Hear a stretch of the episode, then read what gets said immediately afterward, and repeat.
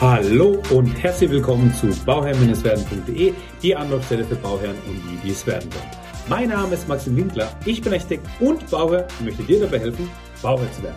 Ja, in dieser Folge geht es um das Thema der Photovoltaikanlage. Wieso die Photovoltaikanlage so wichtig ist und wieso du im Jahr 2022 dir unbedingt die Photovoltaikanlage auf dem Schirm haben solltest. Ähm, das besprechen wir heute in der Folge, was für Vorteile das hat und, und was für ähm, ja, ganzheitliche Betrachtungen es noch gibt, was die Photovoltaik anbelangt. Das werden wir heute alles mal besprechen. Also deswegen bleib dran und freue dich auf diese Folgen. Die Photovoltaikanlage gehört ja mittlerweile eigentlich schon fast dazu. Ähm, Im Jahr 2022 insofern interessant, weil wir natürlich in diesem Jahr ähm, ein paar Unsicherheiten haben. Wir haben eine neue Regierung, wir wissen nicht so recht, wie es jetzt weitergeht. Gibt es Förderungen, wird irgendwas gestrichen, wird irgendwas weitergeführt und so weiter und so fort. Vor allem wissen wir aber, dass es ab Ostern ungefähr ähm, da auf jeden Fall Veränderungen geben wird. Welche Veränderungen das sein werden, wissen wir noch nicht genau, aber auf jeden Fall wird es da ähm, Änderungen geben. Was auf jeden Fall kommt, ja, ist, dass die Förderung für das KfW 55 Haus gestrichen wird, weil man das Ziel erreicht hat. Die Häuser, die Neubauhäuser werden heutzutage einfach in einem sehr, sehr guten Dämmzustand, äh, Dämmstandard äh, gebaut.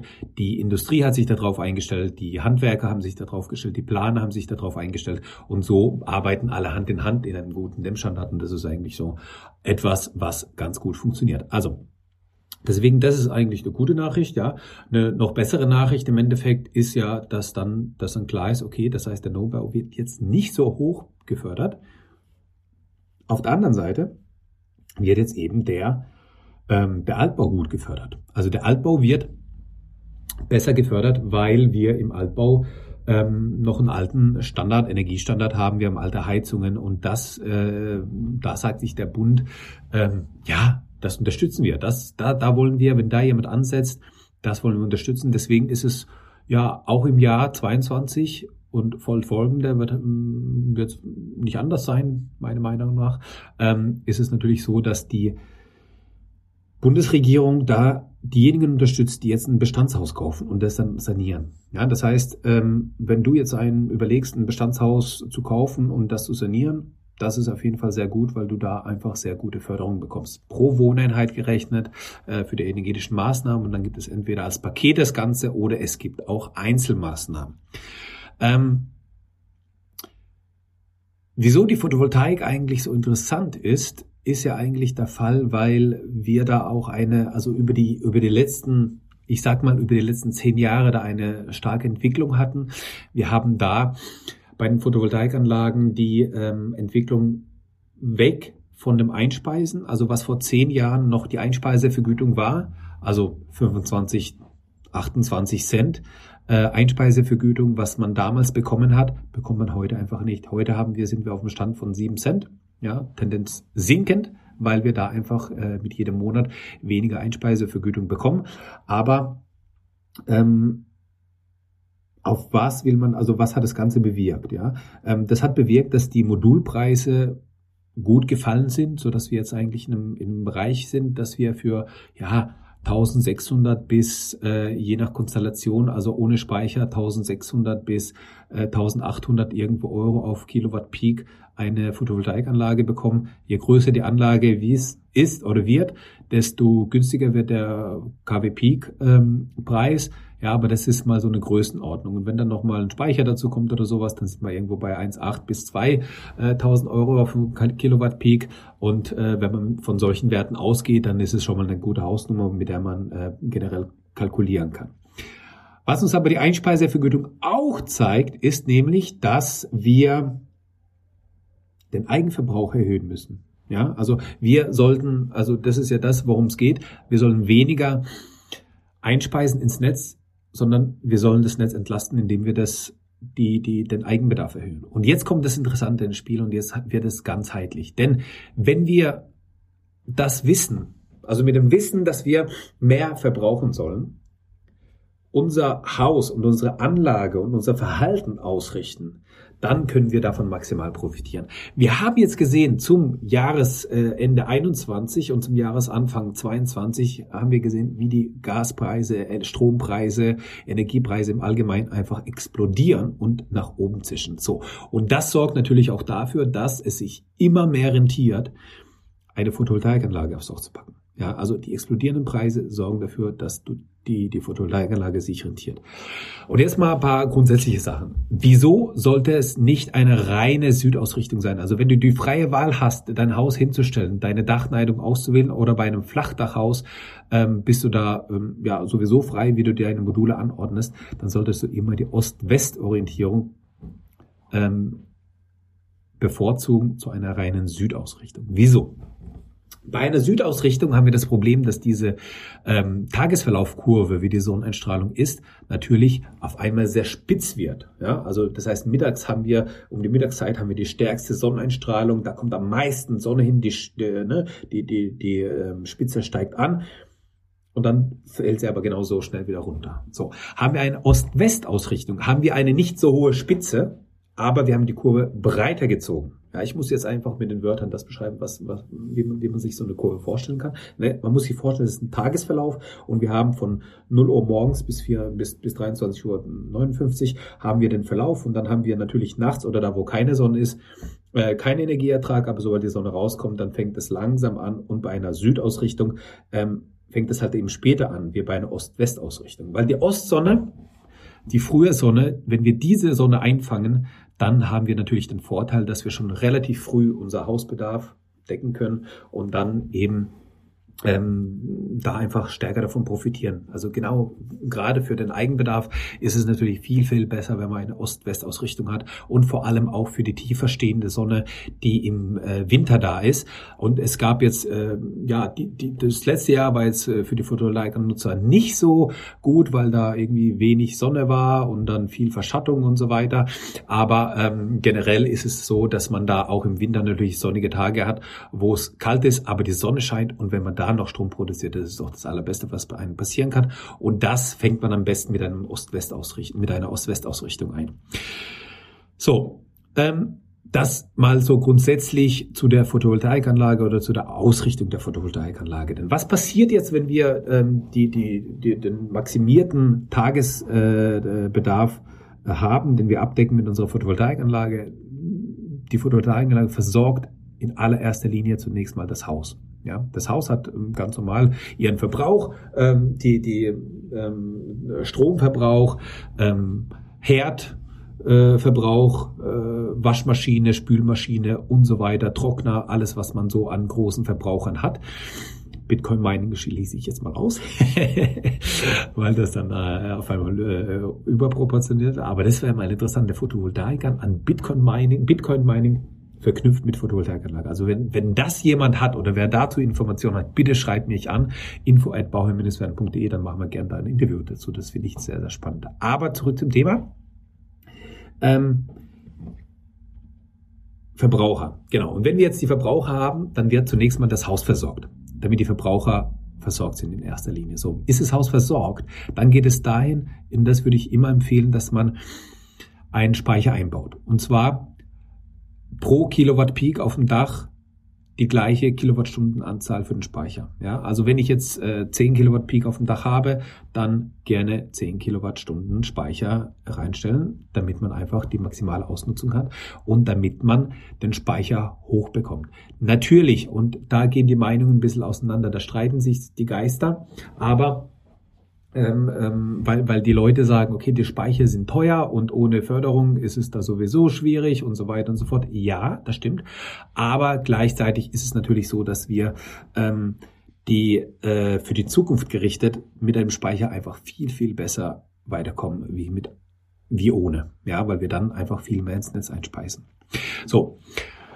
Das heißt, wir, äh, und, und da schaut auch unbedingt ob es Förderung gibt in eurem Bundesland und ob es Förderung gibt in eurer Gemeinde, also eurer Stadt. Weil zum Beispiel weiß ich, dass München, Freiburg äh, beispielsweise ähm, was für die Speicher haben. Also Großstädte haben nochmal eigene Förderprogramme für die Speicher. Schaut unbedingt in eurem Bundesland, ob es da nicht irgendwelche ähm, ähm, Zusatzförderung gibt für die Speicher, weil die ganz normale, äh, der ganz normale Bund, äh, der ganz normale, die ganz normale Förderung, wie auch für die Wallboxen als auch für die Batterien, ist leider ausgeschöpft. Deswegen können wir da nicht mehr profitieren. Also das wurde sehr gut angenommen. Ich hoffe natürlich, dass wir da in Zukunft weiterhin neue Förderungen bekommen, die uns nach vorne bringen, aber das hat man einfach nicht in der Hand.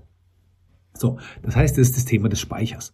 Das heißt, unser Haus wird versorgt, ist unser Haus versorgt und wir haben einen Stromüberschuss, der von, der, von dem Dach kommt, dann wird die Batterie eingespeist. Also ich würde es immer so einstellen, äh, also ja, das ist standardmäßig so, dass zunächst das Haus ähm, ja, verbraucht wird, danach der Stromüberschuss geht dann in die Batterie und ist die Batterie aufgeladen, dann wird es eingespeist. Ja, das wäre jetzt der normale Verlauf. Und jetzt wird man hingehen und sagen, ja, wie kann man denn intelligent den Strom nutzen? Also wie, was wäre es denn, wie man intelligent den Strom nutzen kann? Weil wir, wir wollen ja, wir wollen ja nicht sinnlos unser Stromüberschuss nutzen, sondern wir wollen ihn sinnvoll nutzen. Und so sinnvoll, dass wir dann einfach auch die Möglichkeit haben, den Verbrauch zu maximieren. So, und jetzt kommt diese Ganzheitlichkeit ins Spiel. Denn auf einmal muss man sich überlegen, okay, was ist mit der Mobilität? Habe ich ein E-Roller? Habe ich ein E-Scooter? Habe ich ein E-Auto zur Verfügung, welches ich damit aufladen will und kann? Und dann wird es ganz interessant. Denn wenn ich auf einmal mir das mit berücksichtige, und E-Autos finde ich ja sowieso super und interessant, äh, vor allem mit den aktuellen Förderungen, die es gibt und den Zuschüssen, die es gibt. Ne? Es gibt einmal ähm, im, zum Beispiel, also da auch immer gucken, was ein Bundesland man ist und welche Zuschüsse es da gibt. In Baden-Württemberg gibt es einmal Zuschuss von 1000 Euro, wenn man das ja anmeldet, äh, wenn man das Auto anmeldet und drei Jahre lang nutzt, gibt es einmalig 1000, 1000 Euro. Dann gibt es nochmal 250 bis 300 Euro für den CO2-Handel, äh, was man jährlich bekommt, ja. Und auf einmal wird es so, wenn man das dann rechnet, okay, ich nutze das, ich nutze beispielsweise ein Auto drei Jahre lang. Ähm, das sind jetzt eher die Geschäftskunden, die das machen sollten, ja. Ich nutze das Auto drei Jahre lang ähm, und vergleicht es mal mit einem Benziner. Ja, und dann ist immer die Frage nach den Steuern, dann ist natürlich immer die Frage nach, den, nach dem Verbrauch und dann ist die Frage der Förderung da und dann muss man das einfach vergleichen. Und da kommt die Mobilität eigentlich mit ins Spiel in unser Eigenheim, weil wir auf einmal merken, dass wenn wir uns jetzt zusammenstellen, die Rechnung, und wir wissen, dass wir von Mai bis September, vielleicht sogar April bis September, eigentlich nur mit rein Stromüberschuss laden können, unser Auto, dann ist doch alles gut. Also, ne, wenn wir unser, uns angewöhnen, dass wir unser E-Auto, sobald wir daheim sind, einfach immer an die Wallbox anstöpseln, egal ob es voll ist oder leer ist, ja, natürlich muss man da wieder aufpassen wegen den Ladezyklen und so weiter und so fort. Aber ich habe es so eingestellt, dass die Wallbox dann, also das ist, dass die Wallbox dann das Auto lädt, wenn der Speicher voll ist. Bevor das, bevor der Strom ins Netz eingespeist wird, wird erstmal das Auto geladen. Und wenn das, wenn das Haus versorgt ist und wenn die, wenn der Speicher versorgt ist und wenn das E-Auto versorgt ist, den Überschuss, der dann noch produziert oder übrig bleibt, den speisen wir dann ein und bekommen dann nochmal eine Vergütung dafür. Und das ist doch dann das, wo ich sage, okay, da können wir intelligent, intelligent verbrauchen. Denn wir, wir, wir müssen sowieso Auto fahren. Ob wir jetzt mit Benzin fahren und irgendwie zwei Euro mittlerweile klettert ja der Preis weiter hoch. Ähm, 1,80 bis zwei Euro oder 1,70, 1,60 bis zwei Euro da auf einen Liter zahlen.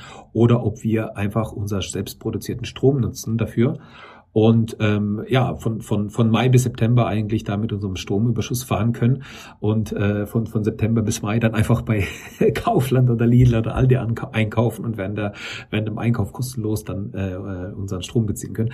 Das ist natürlich eine Möglichkeit, wie man das natürlich äh, optimieren kann. Aber dann ist, ähm, ja, man muss einfach wissen, okay, welches E-Auto habe ich, wie weit komme ich damit. Ne? Es gibt ganz viele Autos mittlerweile, die kommen 300, 350, 400 Kilometer weit und dann kann man, ja, je nach Fahrverhalten muss man vielleicht einmal die Woche oder vielleicht alle zwei Wochen einmal, das ist so bei mir eher der Fall, alle zwei Wochen einmal äh, tanken und hey, innerhalb von zwei Wochen wird schon, wird schon, wird, wird es schon ein paar Tage geben, wo die Sonne scheint, ja, wo ich dann mein Auto mit meinem sauberen, ähm, selbstproduzierten Strom fahren kann. Und das finde ich dann wiederum in der Ganzheitbetrachtung, wo wir sagen, hey, wir bauen ja nur ein Haus, aber auf einmal wird die Mobilität ein Thema, weil das zum Haus irgendwo dazugehört, ja, weil wir den Strom selbst produzieren und dann auf einmal ähm, ja haben wir da verschiedene Möglichkeiten, wie wir das äh, angehen können. Finde ich sehr, sehr spannend, dieses Thema. Wenn dich das interessiert ähm, und du noch da nochmal Ideen hast oder da nochmal einen interessanten Interviewpartner hast oder du selbst ein interessanter Interviewpartner bist, dann schreib mir da auch gerne an info.bauherrn.de. So. Ähm, ja, das sind, das sind die Sachen zu der Photovoltaikanlage. Wir bauen selbst, also wir, wenn ich von wir spreche, dann spreche ich von Bauhoch 3. Ähm, wir sind im Bruchsal. Wir bauen auch selbst Photovoltaikanlagen. Wir ähm, ähm, haben jetzt äh, bereits einige Photovoltaikanlagen gemacht. Wir planen natürlich für alle unsere Neubauten oder für alle Projekte, Dachaufbauten und so weiter, Erweiterungen, Sanierungen, planen wir immer eine Photovoltaikanlage mit ein, weil äh, ja nicht nur das Thema der Nachhaltigkeit, sondern dieses intelligente Verbrauchen da einfach dazugehört. Und was wir natürlich auch haben ähm, bei einer Photovoltaikanlage, der Vorteil ist ja dann auch, hey, ich kann mir dann auf einmal eine Klimaanlage betreiben, und die sinnvoll betreiben, weil ich mit meinem Stromüberschuss die Klimaanlage betreibe. Ja, also ich habe einen ganz normalen Verbraucher und die Klimaanlage brauche ich ja erst dann, wenn es heiß ist. Und wann ist es heiß? Im Sommer ist es heiß. Wann habe ich den meisten Strom? Im Sommer habe ich den meisten Strom. Also kann ich meine Klimaanlage komplett kostenlos äh, betreiben und habe da gar keine, äh, gar kein Verbrauchsthema mehr, ja. Und ähm, dann muss ich immer gucken, vor allem im Sommer gucken, wie hoch ist mein Verbrauch ähm, wenn die Sonne untergeht, bis morgens wieder. Ja, und da, das ist eigentlich so auch der Punkt, wo man gucken muss, okay, was ist das im Sommer, was ist das im Winter? Also einfach mal in den Keller gehen, einfach mal gucken, ähm, äh, Stromzähler, Stromzähler angucken, muss ja nicht im Keller sein immer, aber einfach mal auf den Stromzähler gucken, okay, wenn man jetzt sieht, okay, die Sonne geht unter, ich habe noch keine Photovoltaikanlage drauf, die Sonne geht unter, ich guck mal, wie viel, wie hoch der Zählerstand ist und dann Sonne geht auf, am nächsten Tag ich gucke mal, wie viel er hat. Und dann hat man so den Eigenverbrauch, den man hat. Und daran kann man sich orientieren, an den Winterverbrauch kann man sich dann orientieren und sagen, okay, hey, ich habe so und so viel Kilowatt Verbrauch, da muss ich das ähm, mit einplanen für meine Batterie, dass ich die mindestens so auslege, also mindestens so hoch, wie man den Verbrauch hat ähm, dass man das einfach abdecken kann. Ja, also natürlich, irgendwann wird's äh, unwirtschaftlich, aber das ist immer der Punkt oder der interessante Punkt, der damit spielt.